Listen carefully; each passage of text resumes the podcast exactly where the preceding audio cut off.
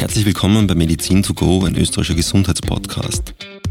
Mein Name ist Christoph Österreicher und im Rahmen dieses Podcasts darf ich mich mit Expertinnen und Experten aus Österreich zu diversesten Themen im Bereich Gesundheit und Medizin unterhalten. Genau so ist es. Ich brauche da jetzt gar nicht was Neues erfinden, sondern einfach die Arbeit machen, die ich, die ich bis jetzt gemacht habe, nach bestem Wissen und Gewissen.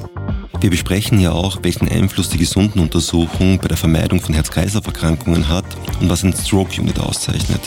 Aber, aber, aber das ist eben das, warum man wirklich, wirklich schnell sein muss. In einer eigenen Serie besprechen wir die Erkrankungen von berühmten Patienten wie Ludwig van Beethoven, und Gustav Mahler und erörtern, wie sich die Behandlung dieser Erkrankungen über die Jahre verändert hat. Diese Podcast-Serie wird ermöglicht durch die freundliche Unterstützung von Böhringer Ingelheim. Herzlich willkommen zur heutigen Folge von Medizin to go, ein österreichischer Gesundheitspodcast. Das Thema der heutigen Folge ist Lungenkrebs und wir wollen Lungenkrebs stellvertretend für die Entwicklung im Bereich Onkologie diskutieren. Und mein Gesprächspartner für das Thema ist äh, Herr Dr. Maximilian Hochmeier. Ähm, Herr Dr. Hochmeier ist Facharzt für Pulmologie und Innere Medizin. Er hat seine Ausbildung begonnen am Otto-Wagner-Spital und ist jetzt an der Klinik Floridsdorf tätig, wo auch die Abteilung für pneumologische Onkologie leitet. Ähm, seit Beginn seiner ärztlichen Tätigkeit äh, liegt der Fokus von Herrn Dr. Hochmeier auf Tumore der Lunge. Er ist an unzähligen Studien beteiligt. Ich habe das kurz durchgeschaut. Also man kann es nicht auflisten. So viele, äh, an so vielen Studien war er beteiligt. Und es hat auch Niederschlag gefunden in mittlerweile über 200 wissenschaftlichen äh, Veröffentlichungen im Bereich äh, Lungenkrebs. Er ist auch Leiter des Arbeitskreises Pneumologische Onkologie der Österreichischen Gesellschaft für Pulmologie. Er ist Gutachter für diverse Fachzeitschriften. Er ist auch Mitherausgeber von einer, von einer Zeitschrift in, in diesem Bereich. Ähm, Lieber Max, herzlich willkommen, vielen Dank. Und ich darf noch hinzufügen, der Name ist auch kein Zufall. Die Theatergeher äh, äh, wird vielleicht schrillen im Ohr. Du bist der Bruder von einem berühmten Schauspieler, von Philipp Hochmeier. Und man sieht, man sieht dich nicht, aber du bist ihm ja wie aus dem, äh, aus dem, ähm, aus dem Gesicht geschnitten. Du hast ein bisschen mehr Gesichtshaar als dein Bruder. Danke für die lieben Worte. Danke für die Ehre. Ich bin natürlich stolz, dass mein Bruder so eine gute Karriere macht. Ja, ich glaube eher auch auf dich. Ja? Ähm, meine erste Frage an dich wäre, ähm, ist Lungenkrebs eine Erkrankung? Und der Hintergrund ist, ich werde ja dann auch ab und zu gefragt von Bekannten und so, da heißt dann immer so, der und der hat Lungenkrebs und dann frage ich immer, was für einen Lungenkrebs? Und dann kommt immer so, ja, gibt es da unterschiedliche? Und dann muss man das immer erklären. Und deswegen habe ich mir gedacht, wäre das vielleicht auch mal eine ganz gute Möglichkeit, das irgendwie mal so zu erklären, was da die Unterschiede sind. Kannst du uns da vielleicht mal... Das ist, glaube ich, ein sehr guter Einstieg. Wir wissen, Lungenkrebs ist nicht gleich Lungenkrebs. Früher war es wirklich so, dass wir jeden Patienten gleich behandelt haben. Wenn wir gesehen haben, der ist, ein bösartiger Tumor in der Lunge, haben wir jeden Patienten, der, wo das in Richtung Lungenkrebs gegangen ist, gleich behandelt. Jetzt unterscheiden wir viele Unterformen.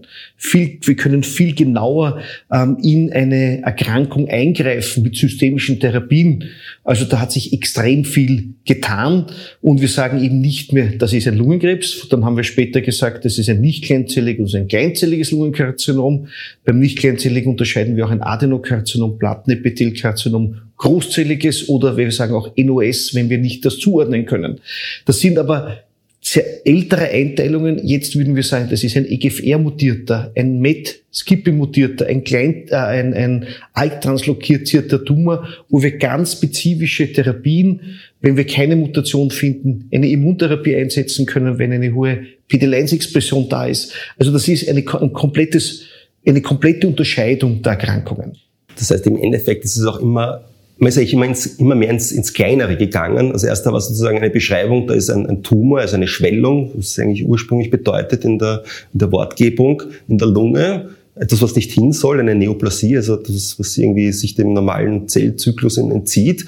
Und dann hat man halt begonnen mit der Erfindung des Mikroskops, sich dann das irgendwie phänotypisch zu beschreiben, was man da eigentlich unter dem Mikroskop sieht. Wie du gesagt hast, zuerst irgendwie so große Zellen oder kleine Zellen oder dann ist es, kommt es aus dem Plattenepithel, also aus, aus, den Schleimhäuten, oder es ist ein Adenokarzinom und dann hat man es immer weitergemacht. Und dann hast du auch schon gesagt, dann ist es immer, immer genauer geworden, immer feiner geworden in, in der Diagnostik. Oder da kommen wir eh nochmal drauf zu sprechen, dass man einfach sagt so, was ist denn eigentlich die zugrunde liegende Mutation, weil das ja auch einen Einfluss hat.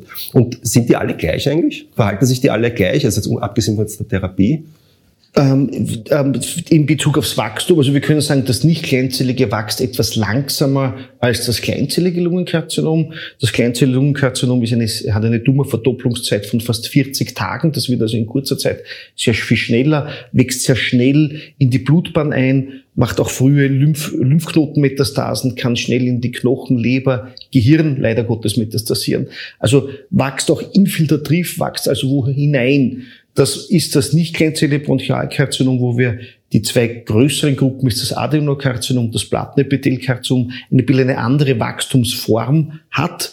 Das Plattenepithelkarzinom wächst eher expansiv, also verdrängend und wächst eher nicht so stark hinein. Das Adenokarzinom entsteht eher in der Peripherie, also weiter außen in der Lunge. Woran liegt das? Also früher haben wir vor allem Plattenepithelkarzinom, kleinzellige Lungenkarzinome gehabt. Die sind stark Raucher verbunden. Ähm, dann haben, haben sich die Zigaretten geändert. Durch das, dass mehr Filterzigaretten geraucht werden, wird der Rauch viel tiefer inhaliert und das Karzinom entsteht mehr in der Peripherie. Darum ist das Adenokarzinom eigentlich die häufigste Erkrankung, die wir jetzt zutage sehen, durch das geänderte Rauchverhalten. Äh, tiefer Rauch inhaliert nicht so einen starken Rauch, darum in der Peripherie, also außerhalb der Lunge, also nicht außerhalb, aber in den Randbereichen häufiger zu finden und zentrale Tumore durchs Plattenepithel und kleinzellige Lungenkarzinome, wo der Rauch nicht so tief inhaliert wird. Das, ich habe ja mit dem Kollegen Wallipur ja schon auch eine Folge aufgenommen zum Thema Rauchen und Lungenerkrankungen. Und das ist eben auch so ein Irrglaube, den man da vielleicht auch nochmal gut irgendwie äh, aufklären kann oder aufdecken kann. Also dieses, ich nehme, ich rauche Filterzigaretten oder ich auch rauche ganz leichte Zigaretten, das ist eigentlich ein kompletter Irrglaube, weil man eigentlich eher tendenziell dann viel tiefer inhaliert und es dann noch viel mehr in die Peripherie des Lungengefäß, äh, des Lungensystems eindringt und dann eben auch ein anderes Erscheinungsmuster macht. Da möchte ich gleich viele Irrgläube äh, ähm, abbauen. Also es ist wurscht, wie viel man eigentlich fürs Lungenkarzinom fast raucht. Also es ist, die Menge ist nicht das Entscheidende. Die tägliche Zufuhr dieser Schadstoffe sind gerade vor allem da entscheidend. Also ein paar Patienten sagen, ich rauche eh nur fünf Zigaretten pro Tag. Das ist ungefähr so, wenn sie ihre Frau betrügen und sagen, ich betrüge dich jetzt eh statt mit zehn, zwanzig anderen Frauen nur mit, mit, mit zwei, drei das ist schädlich für die Beziehung. Dasselbe ist auch die Beziehung Lunge. Ich nehme einen Vergleich bewusst, eine symbolische Sprache, die natürlich nicht ganz genau passt, aber dasselbe ist auch für die Lunge. Wenn Sie zwei bis drei täglich zwei, zwei, drei Zigaretten rauchen, ist das genauso fast schädlich, wie wenn ich 10, 20. Natürlich ist ein kleiner Unterschied dabei, aber die tägliche Fuhr, Zufuhr der Zigarette ist eine, ist ein hochkanzerogener, also krebsfördernde Variante leichte oder schwere Zigaretten oder, oder also äh, ohne Filter, mit Filter ist fast vollkommen irrelevant. Das Karzinom entsteht halt nur woanders. Dann, was dann auch ein Irrglaube ist, viele Junge rauchen und rauchen dann Wasserpfeife. Bei der Wasserpfeife ist der, der, der, Brenn, der Brennpunkt einfach ein niedrigerer und es entstehen ganz andere Radikale, die in Kombination mit dem Wasser dann entstehen und das ist fast noch toxischer als ähm, die normale Zigarette. Und auch, dass man sagt, ich rauche dann ähm, Wasserpfeife, vielleicht noch mit einem Bio, mit einer Bio-Erdbeere, wo alles verbrannt wird, was natürlich eine hochkanzerogene, hochkrebsfördernde Substanz ist und davon ist dringlichst abzuraten. Wir sehen das von Ländern, wo viel Wasserpfeife geraucht wird. Die haben genauso häufig Karzinome, die haben sogar vielleicht noch aggressiver ähm, wachsende Tumore. Also gerade für die Jugend, die sagt, ich rauche eh nur ab und zu Wasserpfeife, hier bitte auch zu beachten, dass es eine hochgiftige Mischung ist.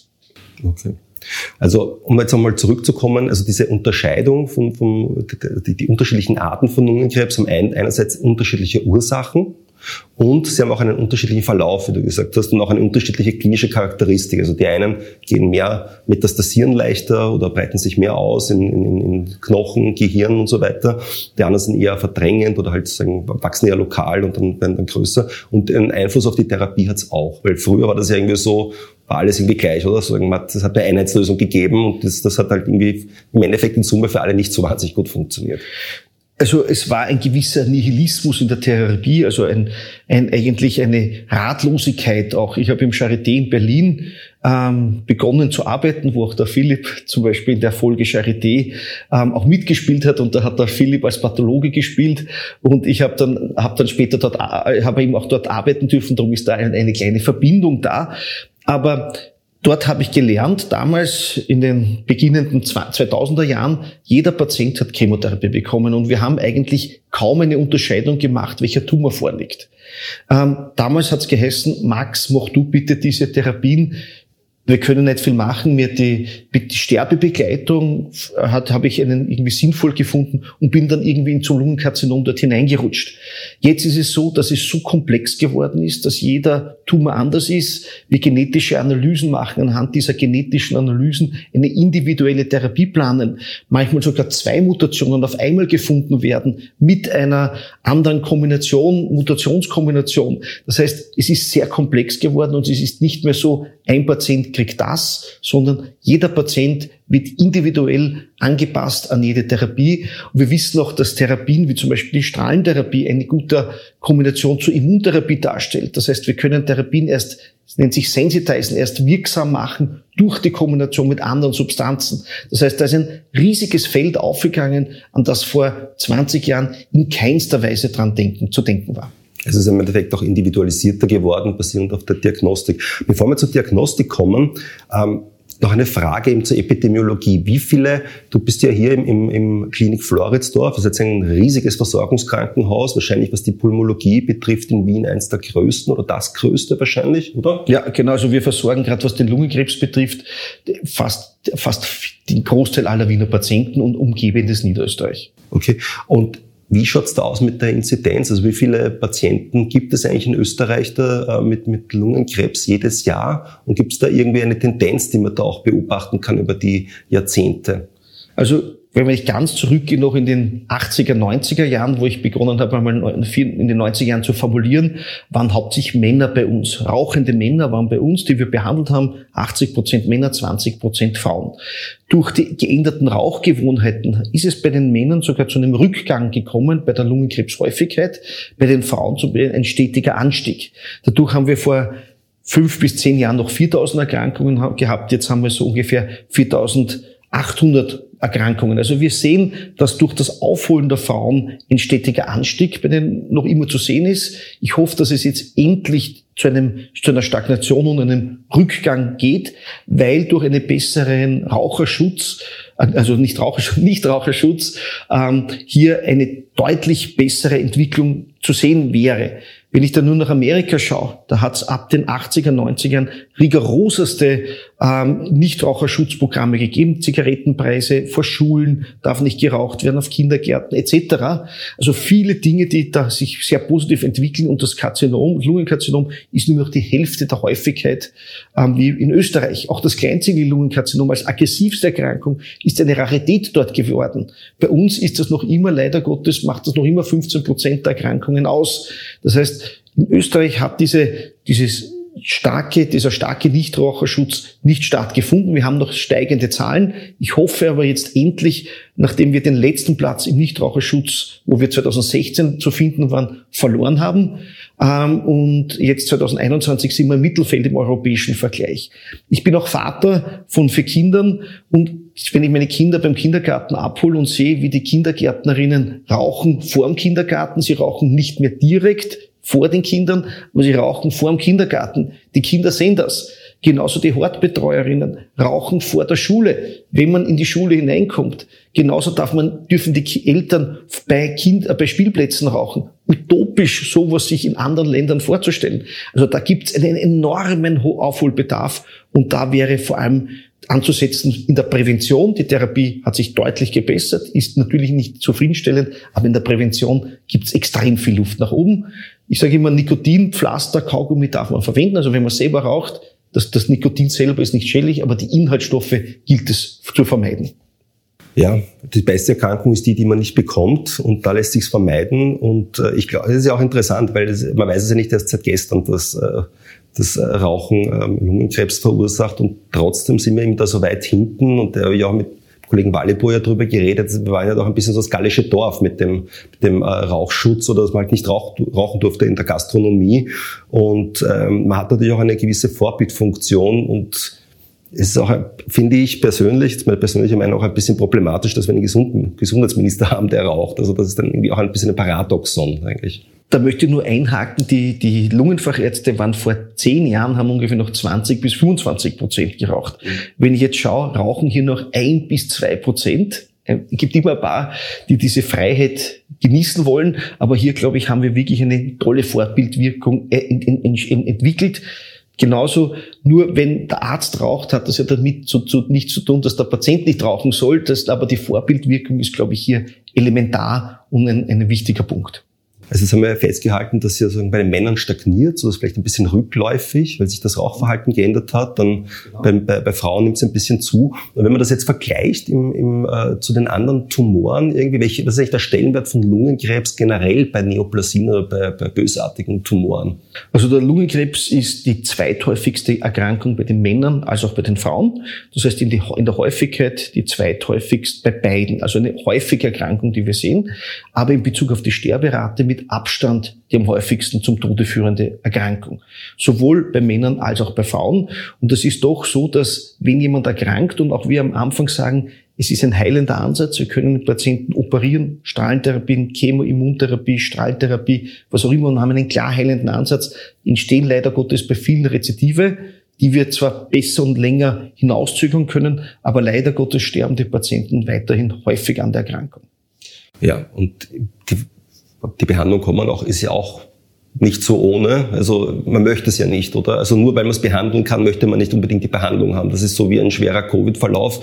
Auch keiner möchte irgendwie sechs Wochen auf einer Intensivstation liegen. Ja, und genauso ist es, glaube ich, auch bei der, bei der Onko, einer, einer, einer einer, Thema, einer Therapie eines, eines Lungenkarzinoms. Also wenn man es sich aussuchen kann, die, Medik die Medikamente sind alle hochpotent, aber auch dementsprechende Nebenwirkungen, Niemand möchte eine Operation haben, wo einem eine ganze Lunge oder die Hälfte einer oder ein Teil einer Lunge entfernt wird. Das hat alles, alles auch, kommt alles auch mit einem gewissen Preis. Das Problem ist, dass im, also viele glauben, wenn man sieben Jahre nicht mehr raucht, alles wieder gut ist. Das ist dasselbe, wenn ich mir den Arm abschneide vor sieben Jahren. Der Arm kommt nach sieben Jahren nicht mehr nach. Also der Schaden, der durchs Rauchen gesetzt wird, der bleibt. Das, da kann ich machen, was ich will.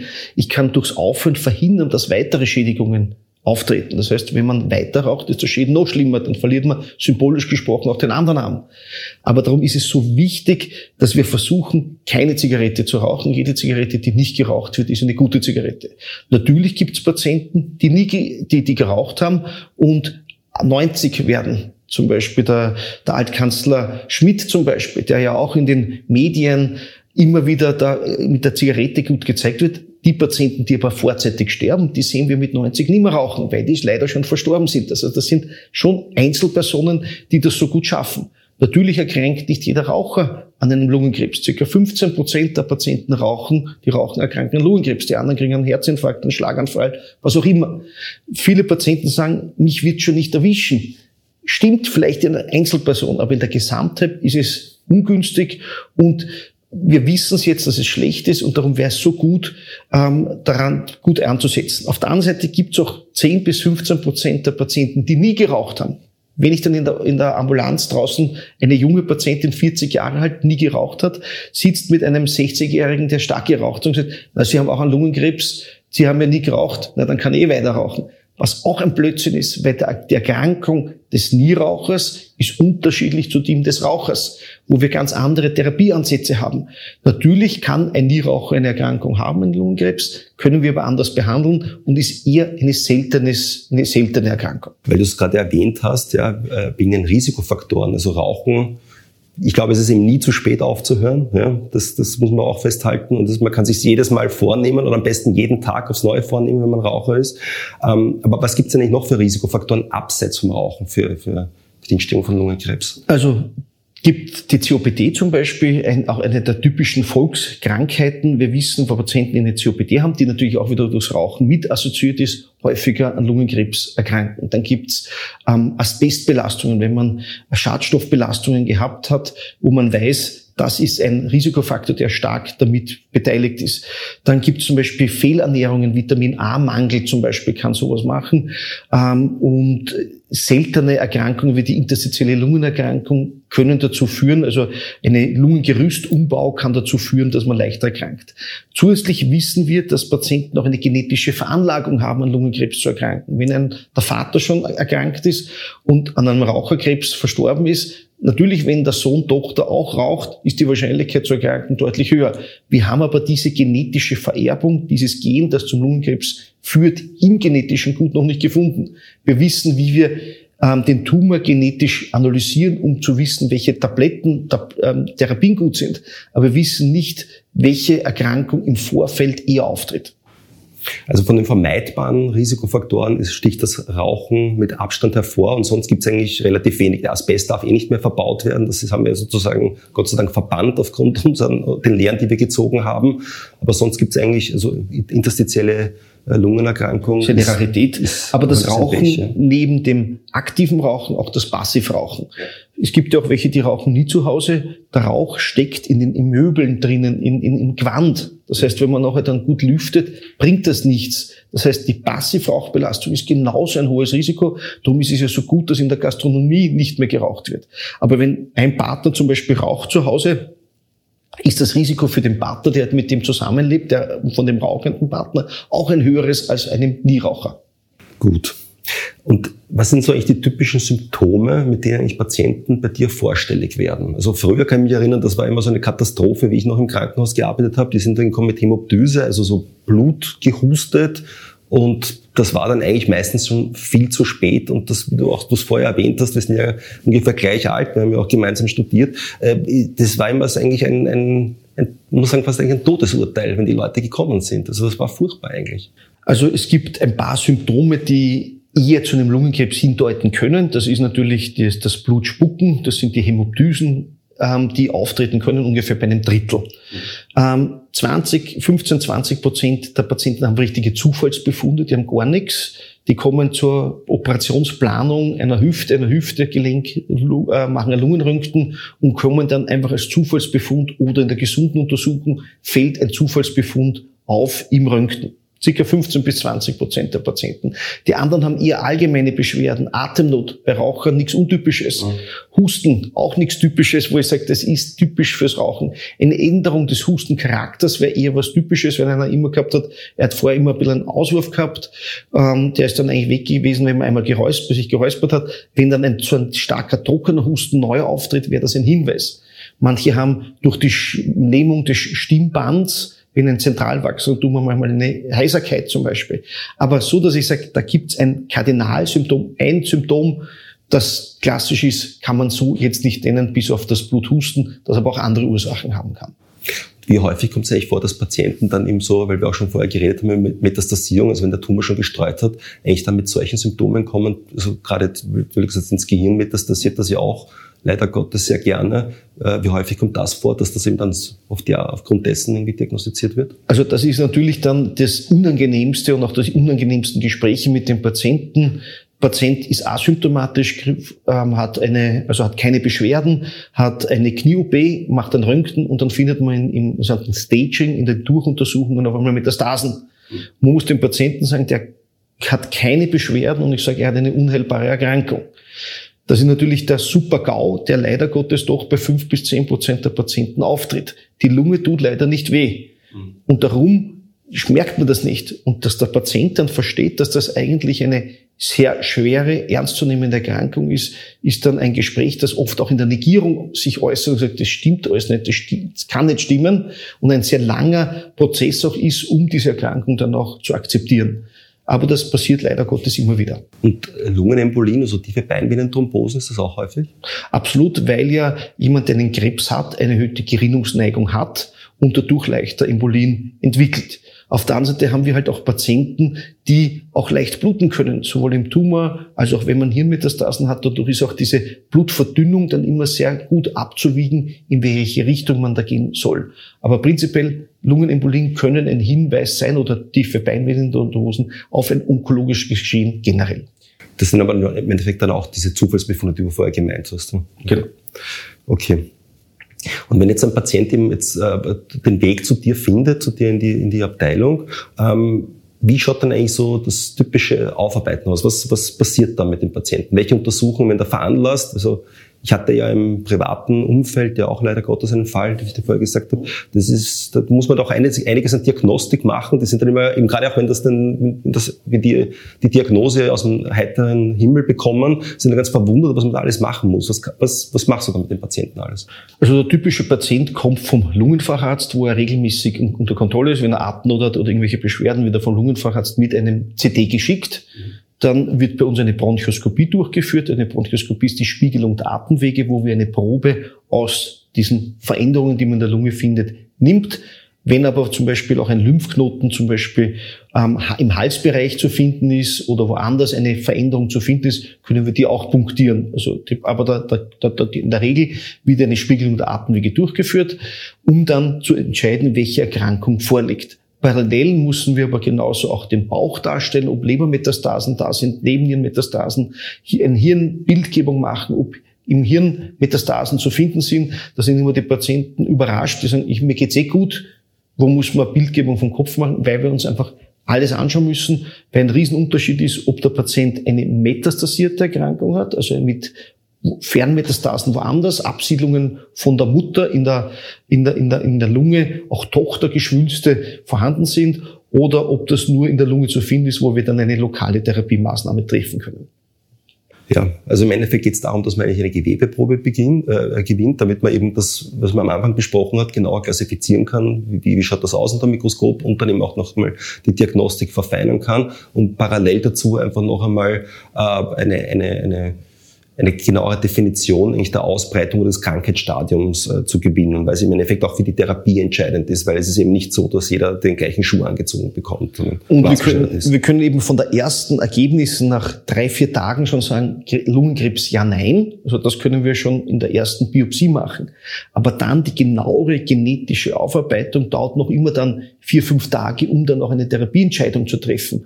Das ist für manche Patienten wirklich schwer, wenn man sagt, wir wissen eh schon, dass ein Krebs haben, dem Patienten geht es vielleicht nicht schle äh, geht's auch schlechter und dann gleich der Sprung in die Therapie gleich gehen soll.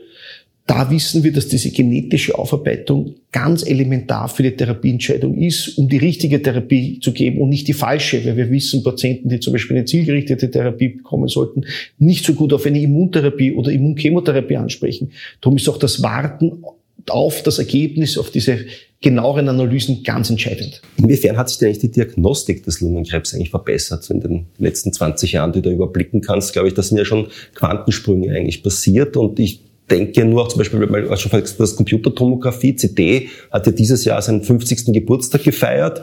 Äh, jetzt ist es ein Standard. Ja, also es ist ja ganz typisch, dass, dass man sowas macht. Und das ist eine Routineuntersuchung war ja noch nicht so. Oder man musste lange darauf warten, weil es nicht genügend Geräte gab. Und ich glaube, da gibt es auch noch andere Beispiele dafür. Also die Computertomographie ist natürlich in der Qualität besser geworden, in den Schichtdicken äh, unterschiedliche Dinge, wie auch das Verständnis über die Jahre, was darf ich, wie darf ich was interpretieren. Zum Beispiel Lymphknoten, der im CD als auffällig beschrieben wird, ist in 50 Prozent der Fälle falsch interpretiert als böse im CD. Da wäre die PET-CD also die, eine Zuckerlösung, wo man Zuckerlösung kriegt, die radioaktiv markiert ist und überall dorthin gehen soll, wo Tumor zu finden wäre. Wir wissen aber, dass auch bei einer Entzündung das äh, anzeigen kann. Wir wissen, dass dann die PCT eine bessere Sensitivität und Spezifität hat. Aber eine hundertprozentige Aussage kann man halt mit der Bildgebung nicht machen. Früher haben wir aber gesagt, das ist in Stein gemeißelt. Jetzt wissen wir, dass die auch jedes, jeder Befund auch hinterfragt werden muss, um hier gescheiter zu werden. Für, für den Kopf wird auch regelmäßig die MRT des Schädels durchgeführt und nicht das Schädel-CT, weil wir da auch viel genauer nachschauen können. Also die Untersuchungen werden besser, auch das Verständnis für die Untersuchungen oder was wir glauben dürfen, was wir nicht glauben dürfen, wird besser.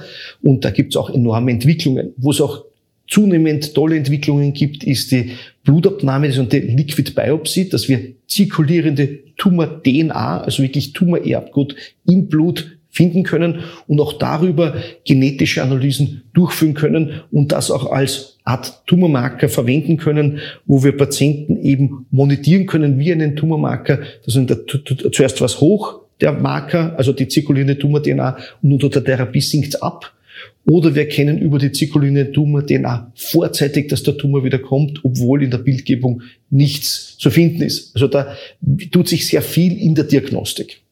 Und bei der Bildgebung ist es echt beeindruckend, weil, wenn ich das jetzt einmal zusammenfassen darf, es gibt eigentlich so nicht das, die Einheitslösung, sondern ich kann mit jedem von diesen drei genannten untersuchen, also mit der Computertomographie, mit der Magnetresonanztomographie oder mit der Positron-Emissionstomographie, mit dieser radioaktiven Zuckerlösung, die hochaktive Zellen einfach markiert, eben auch Entzündungszellen zum Beispiel, wie du gesagt hast, kann ich eigentlich mit jeder einzelnen kriege ich einfach spezifische Rückschlüsse, die aber helfen, für den Patienten individuell sozusagen besser, ein besseres Verständnis zu gewinnen.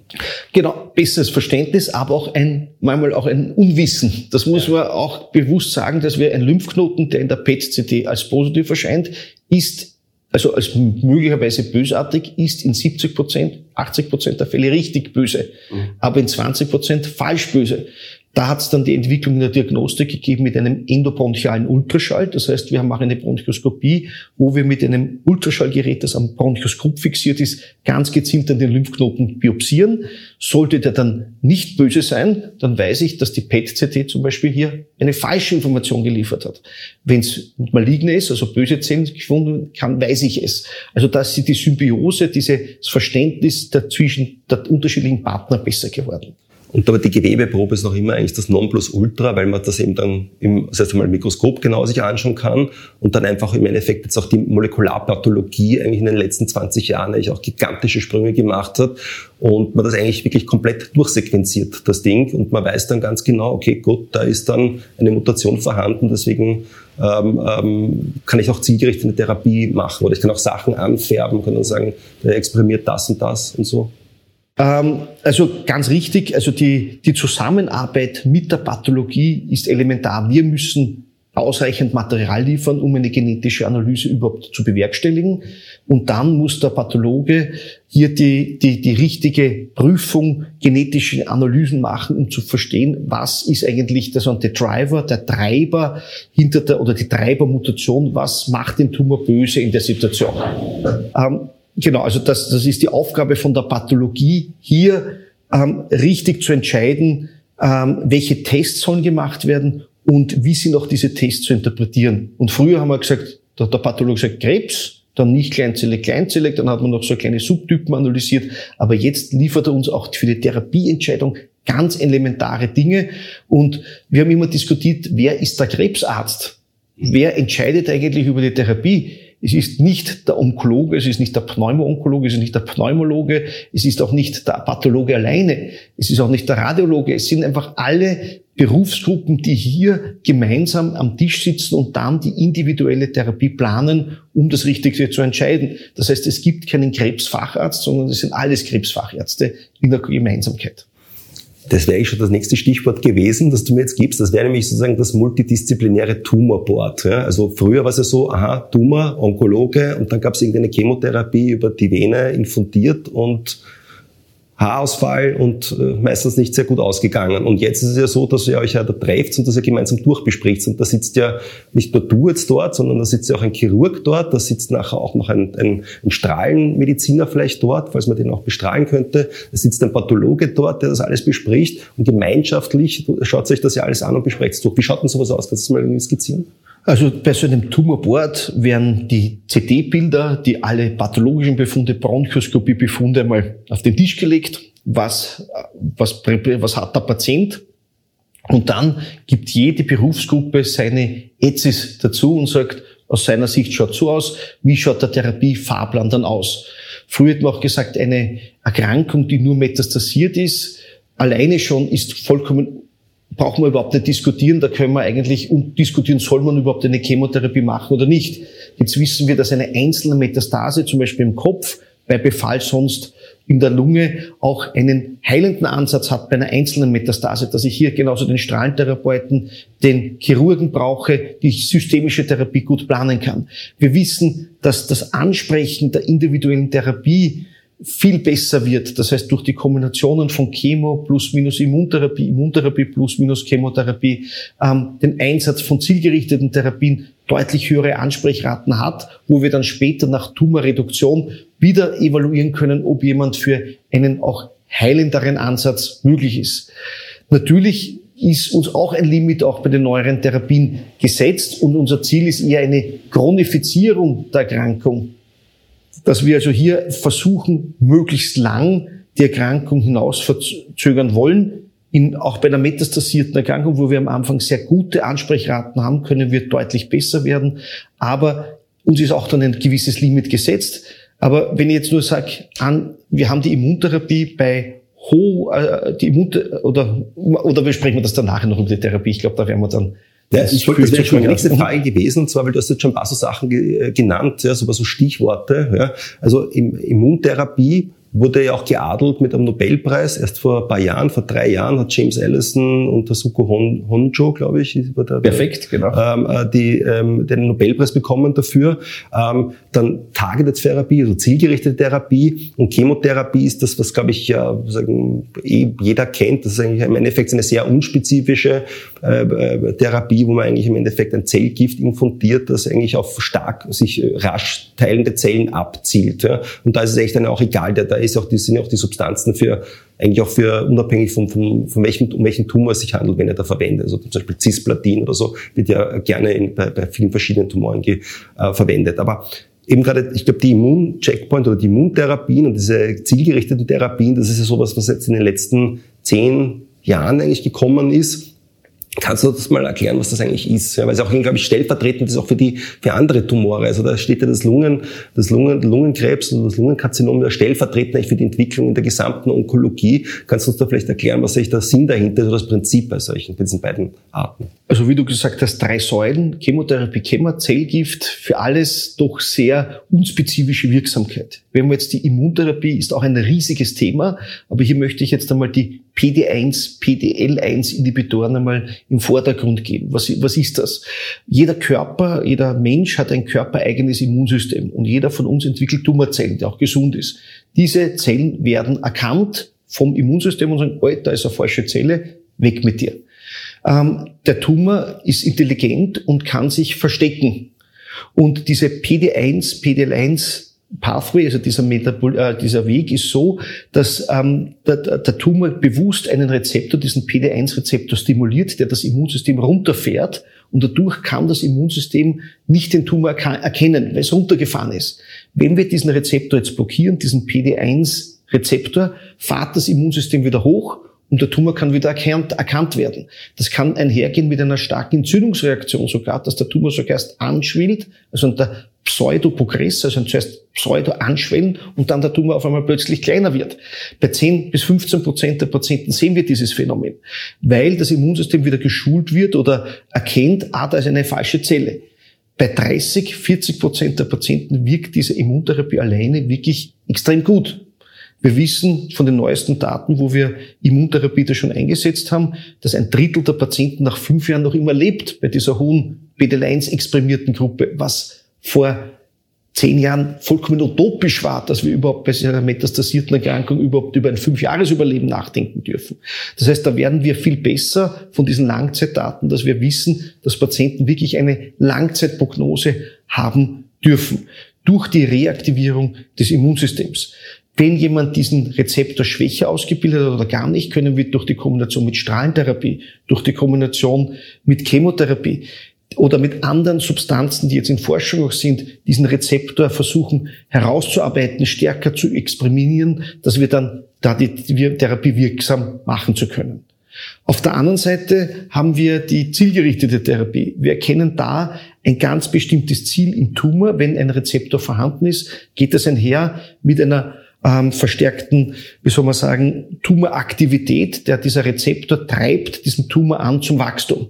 Wenn wir diesen Rezeptor, wie zum Beispiel durch IPS, intrazellulären Teil, blockieren, geht es einher mit einem verminderten Tumorwachstum. Wenn wir es extrazellulär, also außerhalb der Zelle blockieren, sind es MAPS, dass man nur ungefähr auch diese unterschiedlichen Substanzen einordnen kann. IPS und MAPS, monoklonale Antikörper, die dann außen diesen Rezeptor blockieren und dadurch das Tumorwachstum beeinflussen können. Das sind also diese zwei großen Gruppen, Immuntherapie, PD1, PD1-Inhibitoren und zielgerichtete Therapien. Also um nochmal die, vielleicht auch ein Bild zu finden für, die, für, die, äh, für das Immunsystem, das ist auch, auch ein, ein, einer der Gründe, warum es auch in der im Alter ja irgendwie äh, vermehrt zu Krebserkrankungen kommt, einfach weil auch das Immunsystem schwächer wird, das wird seneszent, das ist sozusagen eine, eine Alterssichtigkeit sozusagen, sieht das nicht mehr ganz genau. Und was der Tumor ja macht, ist ja tarnt sich ein bisschen. Er wird ja irgendwie ein bisschen so zum Wolf im Schafspelz, der sich da irgendwie tarnt und sagt dann so, bitte nicht, nicht wegräumen, sondern sich da eigentlich, da eigentlich der, der normalen Kontrolle entzieht eigentlich, oder kann man das sagen? Genau. Und wir machen hier eigentlich bei der Immuntherapie etwas sehr Intelligentes. Wir reaktivieren das funktionierende System. Also ist jetzt nicht so, dass wir da jetzt wie bei der Chemotherapie alles hinmachen, ganz, ganz übertrieben, dass man jede Zelle, die schnell wächst, attackiert. Es gibt aber auch da schon bessere Entwicklungen, gezieltere Chemotherapien, ähm, aber das wären zum Beispiel diese Anti-Drug Conjugates, das heißt, wir verbinden einen Rezeptor mit, also einen, einen, einen Rezept, einen, eine zielgerichtete Therapie mit einer Chemotherapie, wo dann die Chemotherapie gezielter eingreifen sollte. Aber die Chemotherapie generell ist nie so in ein intelligentes Eingreifen wie die Immuntherapie, die einfach viel genauer da eingreift und ein bestehendes System reaktiviert. Ich habe noch eine Geschichte für dich, weil wahrscheinlich weißt, kennst du die eh, aber ähm, wie man diese ersten Antikörper entwickelt hat für die Immuntherapie, äh, hat man die ja auch eine Zeit lang in der Lade liegen lassen, äh, weil man nämlich dann draufgekommen, dass durch diese Entzündungsreaktion der Tumor anschwillt. Ja? Und das war eigentlich einer der Gründe, warum man dann gesagt hat, so, naja, das lassen wir lieber bleiben, weil der Tumor wird ja sogar größer statt kleiner. Und das, deswegen hat man das eigentlich so erst später dann wieder aufgegriffen. Ne? Das, das ist ein ganz wichtiger Punkt auch in der Beurteilung. Wir orientieren uns ja an Ansprechraten und wir orientieren uns, wie lang spricht ein Tumor an. Wenn wir jetzt eine Immuntherapie machen, der schwillt zuerst an, beinhaltet eigentlich ein Tumorwachstum nach unserem Verständnis und auch ein eigentlich nicht ansprechen ist eine nicht wirksame Therapie. Das heißt, wir dürfen hier gerade am Anfang der Therapie, in den ersten sechs, acht Wochen, fast keine Bildgebung machen, weil wir sonst eine Missinterpretation den Patienten eher verwirren, weil der schaut sich dann den Befund an und sagt, ah, das schwillt ja an. Ganz ein wichtiger Punkt in der Situation, dem Patienten das auch zu erklären, dass das hier eben eine andere Therapieform darstellt, die da einfach auch anders zu interpretieren ist. Auch die Nebenwirkungen sind anders. Also es gibt Patienten, die haben Nebenwirkungen auf die Immuntherapie, wie Durchfall, Hautausschlag, also durch die überschießende Reaktion. Das sind ein ganz anderes Nebenwirkungsreaktion, ähm, aber wir wissen, die Patienten, die mehr Nebenwirkungen haben, sprechen sogar besser an. Im Gegenteil zur Chemotherapie, wenn der Tumor anschwillt, ist es ein schlechtes Zeichen. Wenn der Patient Nebenwirkungen hat, ist es auch prognostisch eher ungünstiger, weil wir die Dosierung rückfahren müssen. Aber es bleibt nichts anderes über. Das heißt, die Immuntherapie Nebenwirkungen und sogar anschwellen kann ein prognostisch günstiger Zeitpunkt sein, gerade am Anfang. Wir wollen natürlich auch unsere Freunde von der Chirurgie nicht vergessen. Wie viele Patienten kommen eigentlich in Frage für eine chirurgische äh, Therapie, für eine, für eine Entfernung? Also die Hälfte der Patienten sind bei der Erstdiagnose leider schon metastasiert, wo eine Lokaltherapie überhaupt nicht in Frage kommt. Die, ein Viertel der Patienten können klar einer chirurgischen Intervention in Kombination zugeführt werden, ein Viertel ungefähr einer Strahlentherapie in Kombination mit Chemotherapie oder multimodal auch hier die, Chem, die, Chemo, äh, die, die, die, die Chirurgie eine Option. Das heißt, der Großteil fällt leider noch immer in die systemische Lade und nur wenn der Chirurg operiert, nur unter Anführungszeichen natürlich, braucht der Patient trotzdem, um ein Rezidiv zu verhindern, auch eine systemische Therapie.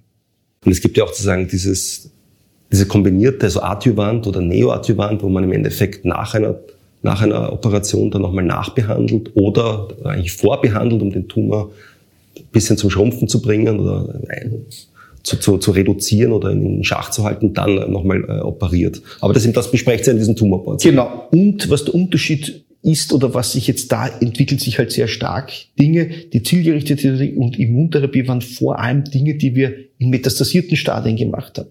Jetzt laufen so viele Studien, neue Entwicklungen, dass wir diese hochwirksamen Therapien schon in einem früheren Krankheitsstadium einsetzen um zu verhindern, dass wir dann später Metastasen haben, um eine leichtere Operabilität zu gewährleisten. Und das sehen wir immer wieder. Zum Beispiel haben wir Patienten jetzt mit Chemoimmuntherapie behandelt oder mit Immuntherapie alleine operieren die Patienten und dann ist kein Tumor mehr nachweisbar. Was für uns bei einem, natürlich nicht bei allen, das ist natürlich bei einem Drittel der Patienten können wir sowas sehen, wo wir sagen, hätten wir den Patienten überhaupt operieren müssen? Keiner wird eine Studie hier machen, um zu sagen, Vergleich ja, nein. Aber auch das ist etwas, was ich in der früheren Zeit nicht gesehen habe, dass wir jemanden vorbehandeln und wirklich eine tolles Therapieansprechen sehen. Ja, äh, ich, deswegen bin ich auch so froh, dass wir das darüber reden können, weil das war so ein, ein Thema, was mir äh, unglaublich unter den Fingernägeln gebrannt hat, weil man irgendwie sieht, was eigentlich Innovation, Forschung und, und äh, Wissenschaft eigentlich bringt. Ja? Also an einem Beispiel ganz konkret an einer Erkrankung. Und das ist eben, wie wir auch schon diskutiert haben, früher war das so ja, eigentlich katastrophal, wenn jemand damit äh, Blut äh, gespuckt hat und jetzt ist es irgendwie wahnsinnig, wie, wie, wie fein und, und, und fein granuliert man eigentlich jeden einzelnen Patienten individuell behandelt. Also es gibt nicht mehr diese Einheitslösungen oder so, sondern es ist wirklich jeder individuell. Ähm, das ist das, wo wir früher vor 15 Jahren nur besprochen haben, was kann man bei Atemnot machen, was können wir bei Schmerzen machen. Jetzt, natürlich brauchen wir dieses Know-how noch immer. Aber jetzt diskutieren wir vor allem, also meine Aufgabe ist, die richtige, den richtigen Cocktail zusammenzustellen, um eine bestmöglichste Wirksamkeit da zu machen. Wir sind noch nicht dort, wo wir hingehören. Wir haben noch Verbesserungspotenzial natürlich. Aber wenn ich vergleiche, der Sprung, den wir in den letzten zehn Jahren gemacht haben, ist enorm. Wenn wir so weitermachen, ist das natürlich eine, der klare Sprung in die richtige Richtung plus bessere, plus bessere Nichtraucherschutz. Und die Nachbetreuung, wird sich die auch geändert? Wie schaut das jetzt aus? Gibt's da so, kommen die regelmäßig nachher äh, zu dir in die Ambulanz? Und du hast auch schon Liquid Biopsy genannt, das gab's ja auch vor fünf Jahren noch nicht. Ja?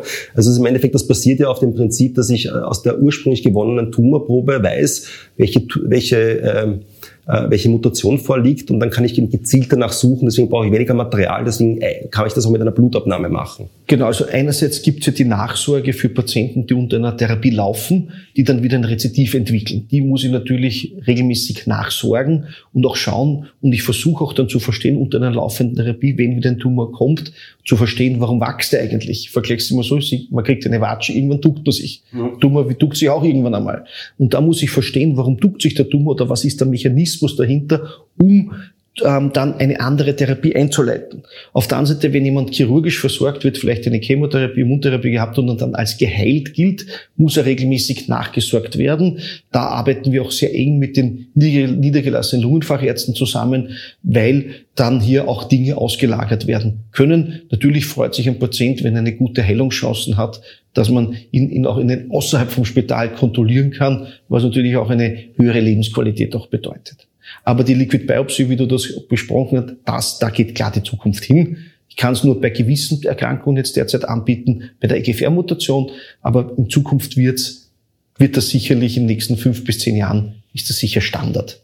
Ist eigentlich diese Aufarbeitung, diese molekularpathologische, ist das Standard mittlerweile? Das, also die, die Analyse des histologischen Materials ist Standard. Das ist auch in den Leitlinien der Österreichischen Gesellschaft für Pneumologie und Pathologie und auch Onkologie klar vorgegeben, dass wenn der Pathologe das Material bekommt, wird es auf genetische Veränderungen untersucht, automatisch ohne Rücksprache.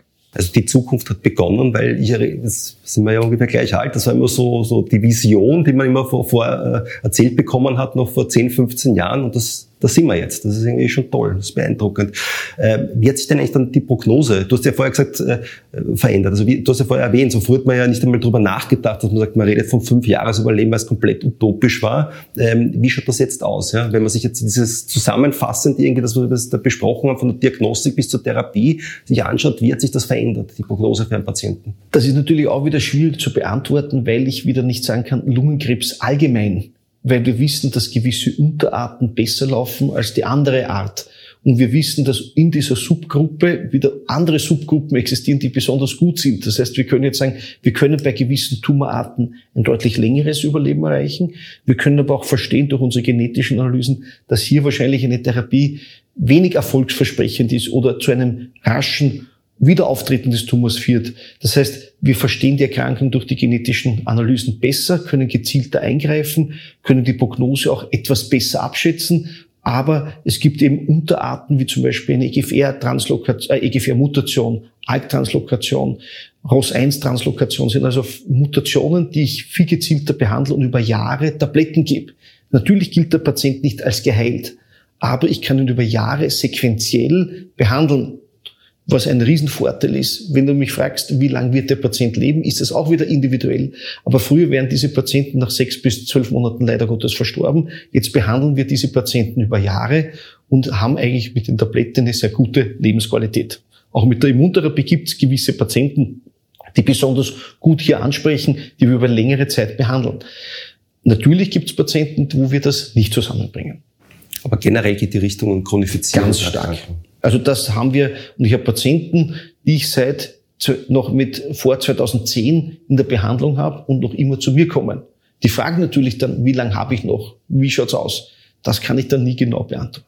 Ähm, Covid ist ja auch ein Thema, das ja euch auch hier beschäftigt. Und der Kollege Walipur war ja auch ein paar Mal im Fernsehen deswegen. Und das wird auch, äh, wir reden nicht über Covid, sondern möchte eher wissen, hat sich, hat, welchen Einfluss hat Covid eigentlich auf die Behandlung und die Betreuung von Patienten?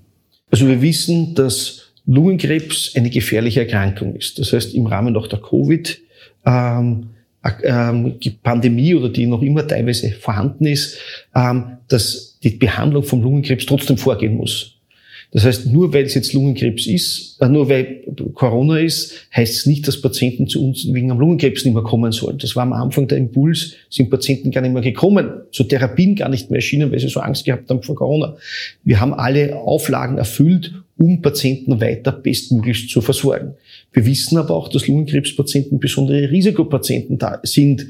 Das heißt, Patienten, die Lungenkrebs haben, noch nicht geimpft sind, sollten unabhängig, ob sie Chemotherapie, Strahlentherapie, Immuntherapie, ähm, zielgerichtete Therapie, möglichst rasch eine Impfung in Erwägung ziehen und in Rücksprache mit dem behandelnden Arzt das raschest in Wege leiten, wenn man noch nicht geimpft ist, weil das Risiko zu versterben unter Lungenkrebs und Corona enorm hoch ist. Das heißt, Impfung trotz weiterer Therapie, um diese Faktoren hier abzudecken.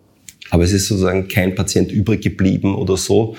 Es gibt keinen Grund zur Angst. Also es, man wird nichts verschoben. Es, die, die, die, die Valenzen sind da. Man bekommt die Therapie, die Untersuchungen, die man braucht. Es hat keinen Einfluss gehabt. Also wir haben kein, auch im Lockdown alle Krebspatienten auf höchstem Niveau weiter versorgen können. Wir haben woanders zurückgestellt, aber bei Lungenkrebs sicherlich nicht. Das ist sehr schön. Abschließend möchte ich noch von dir wissen, hast du irgendeinen einen Appell an Raucher, an die Politik, an Angehörige, an Patienten? Was würdest du uns noch gerne mitgeben? Also 85 bis 90 Prozent meiner Patienten, die ich sehe, sind Raucher oder Ex-Raucher. Wichtig ist, dass wir hier mit gutem Beispiel vorangehen, der Jugend erklären, die soll nicht zur Zigarette greifen. Es ist nichts Cooles dran. Ich sehe jeden Tag Menschen sterben. Jeder, der da sitzt, denkt sich, warum war ich so ein Trottel und habe damals überhaupt begonnen? Das heißt, das nicht, nie Rauchen wäre unser Ziel, dass wir da an alle, die wir Politik, Gesellschaft, jeder, der da irgendwo was machen kann, wäre das gut. Und auch wenn das Thema schon urlangweilig ist, kann man das noch immer erwähnen, weil es einfach noch immer ganz klar ist. Und dass man, wenn man erkrankt, die Hoffnung da ist, dass wir durch unsere neuen Therapien eine viel mehr Hoffnung haben, um den Patienten bessere Möglichkeiten anzubieten. Lieber Max, vielen Dank für deine Zeit. Das war die heutige Folge von Medizin to go, ein österreichischer Gesundheitspodcast. Diese Podcast-Serie ist eine Initiative von Böhringer Ingelheim. Mein Name ist Christoph Österreicher. Vielen Dank fürs Zuhören.